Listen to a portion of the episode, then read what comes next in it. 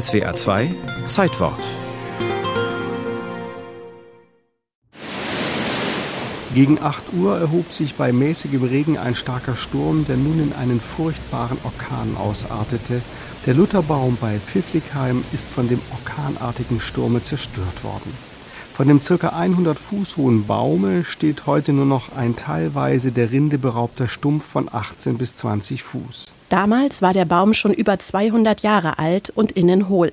Der Historiker Jörg Koch hat ein Buch über den Lutherbaum in Worms-Pfifflichheim geschrieben und rekonstruiert, was an dem Tag des Sturms passiert sein muss. Er war immer noch mächtig, rund 30 Meter hoch. Und dieser Sturm im Oktober 1870 beraubt ihn dann allerdings seiner Baumkrone. Auch zwei Drittel des Stammes werden beschädigt. Und von nun ab ja, beginnt der Verfall des Baumes, wird allerdings auch immer wieder gerettet. Rettungsversuche des pflanzlichen Wahrzeichens wurden gleich in den nächsten Tagen nach dem Sturm formuliert, zum Beispiel in der Wormser Zeitung. Der Gedanke liegt dringend nahe, nicht bloß den ehrwürdigen Baumrest zu erhalten, sondern aus seinen abgeschlagenen Holzmassen einen jenen Rumpf umschließenden freundlichen Rundtempel oder dergleichen bald herzustellen. Dass der Baum den Wormsern so wichtig war und bis heute ist, liegt vor allem an einer Sage, erklärt Historiker Jörg Koch. Danach soll Martin Luther höchst selbst den Baum gepflanzt haben. Oder aber er hat darunter gepredigt, als er im Frühjahr 1521 auf dem Reichstag zu Worms für die Reformation einstand. Dann muss der Baum natürlich wesentlich älter sein, wenn ihn Luther schon gesehen hat. Wie alt der Baum genau ist, kann keiner sagen. Denn das, was bis heute im Wormser Stadtteil Pfifflichheim an den Lutherbaum erinnert, ist nicht mehr das Original. Fest steht, dass der Baum bereits 1750 auf einer Landkarte verzeichnet wurde, weil er schon damals gigantisch groß war. Das lässt darauf schließen, dass er tatsächlich zur Zeit der Reformation gepflanzt wurde.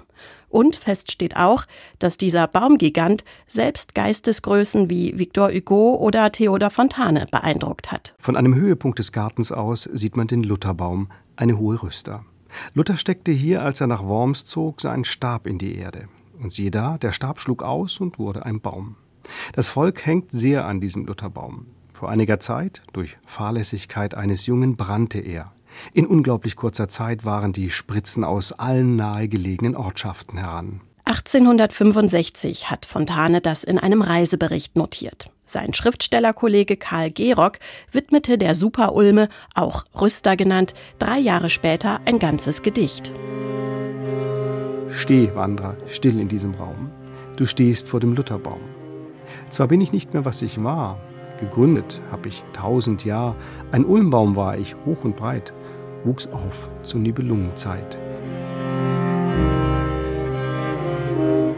Tausend Jahre hat der Baum allerdings nicht gegrünt, so wie Gerock es beschreibt. Im Laufe des 19. und 20. Jahrhunderts war irgendwann wirklich nichts mehr zu retten. Und trotzdem gibt es den Lutherbaum bis heute, sagt Jörg Koch und deutet auf diese eindrucksvolle Ulme an einer vielbefahrenen Straße in Worms-Pfifflichheim. 1949 fand hier sogar eine Abschiedsfeier für den Lutherbaum statt. Das, was noch stand, dieser Baum stumpf, sollte jetzt entfernt werden. Daraufhin gab es allerdings so starke Proteste der Bevölkerung, man will den Baum erhalten und pflanzt 1999 in diesen hohlen Stumpf eine neue Ulme. Und seit etwas über 20 Jahren grünt es aus diesem Baum und von weitem denkt man, der Lutherbaum, um 1500 gepflanzt, stünde noch heute.